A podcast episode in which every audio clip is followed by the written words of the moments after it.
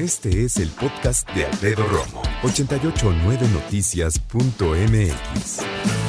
Día Mundial de los Bosques, que son una verdadera belleza y que son tan importantes. Dicen que los bosques representan un tercio de eh, todo el conjunto del planeta Tierra. Así como dicen que los mares representan también un tercio, bueno, otro tercio son los bosques. Y que resulta tan interesante eh, tratar de entenderlos porque pareciera que un bosque es un conjunto de árboles, punto, ¿no? Un bosque, mira, árboles, bosque, punto. Es nuestra noción humana limitada y sobre todo de nosotros los humanos urbanos que no conocemos más allá de eso. de alguna manera, claro, sí, es un conjunto de, de, árboles en un lugar determinado, pero la dinámica, el ecosistema que representan los bosques es algo muy lindo y también un equilibrio muy delicado, ¿sabes? Porque los eh, mamíferos que habitan en él, los insectos, las aves, generan un eh, sistema igual de importante e igual de delicado que un coral, una barrera de coral o que una montaña o cualquier otro punto, o incluso el desierto, ¿no? que también termina siendo importante. Entonces me parece que en México que tenemos mucho bosque, tenemos que no solo celebrarlo y cuidarlo, sino seguir estudiándolo para ver qué podemos hacer.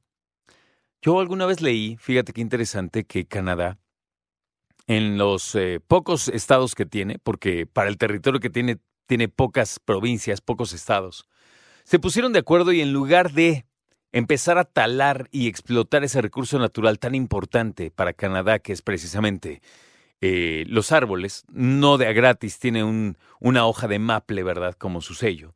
Bueno, Ustedes dijeron, mira, más allá de hacer un esfuerzo entre provincias, vamos a hacer un esfuerzo nacional. Y lo que hacen es talar bosques a lo largo de todo el país. Empiezan a lo mejor en la Columbia Británica y terminan hasta el otro costado, ya en el lado del, eh, del Océano Atlántico, para terminar allá cerca de, de Nueva Inglaterra, ¿no? Arribita, en la parte canadiense, obviamente. Y entonces hay muchos países que tienen todo un sistema precisamente de reforestación. México también lo ha hecho, ¿no? No creas, pero los esfuerzos, si bien han sido buenos y han sido grandes, no sé si han sido suficientes. Hay personas que en algunos otros bosques, porque también existen los bosques tropicales que ya tienen a ser más selváticos, ¿no? Pero aquellos que también han tenido deforestación, hay personas que se han dado cuenta que es bueno empezar a sembrar algunos otros árboles para tratar de eh, deforestar, pero también de sacar un provecho y no nada más sembrar árboles y ya, que no den nada, ¿no? ¿Y sabes cuál ha sido una alternativa muy interesante? El cacao.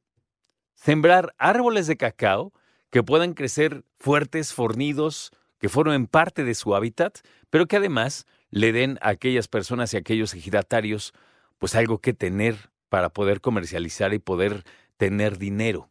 Porque se han dado cuenta en México que la deforestación obedece a personas que necesitan quitar árboles para sembrar y para tener al menos para comer ellos y vender un poco, de maíz, de trigo, de alfalfa, de lo que sea, ¿no? Entonces, estamos ahora en el año 23 del siglo XXI y creo que suena bien como para que a partir de los años 20 del siglo XXI la humanidad empezara a rescatar sus bosques, a respetarlos, a estudiarlos y sobre todo aprender a compartir con los animales que los habitan, que eso es tan importante. Porque no tienes idea la cantidad de animales que hemos perdido y de insectos que hemos perdido y de flora que hemos perdido por devastar esos bosques, aquellos tan grandes como la la selva lacandona o también como lo es obviamente toda la selva amazónica, uno pensaría que son extensos y que no alcanzas a ver. No, lamentablemente sí. Sí han sido deforestados, devastados, y es que por lo menos el Amazonas no forma parte nada más de un país. Entonces uno lo medio cuida, el otro no, pero el otro acusa al otro, pero el otro no hace nada. Es muy, muy complejo. Escucha a Alfredo Romo donde quieras. Cuando quieras. El podcast de Alfredo Romo en 889noticias.mx.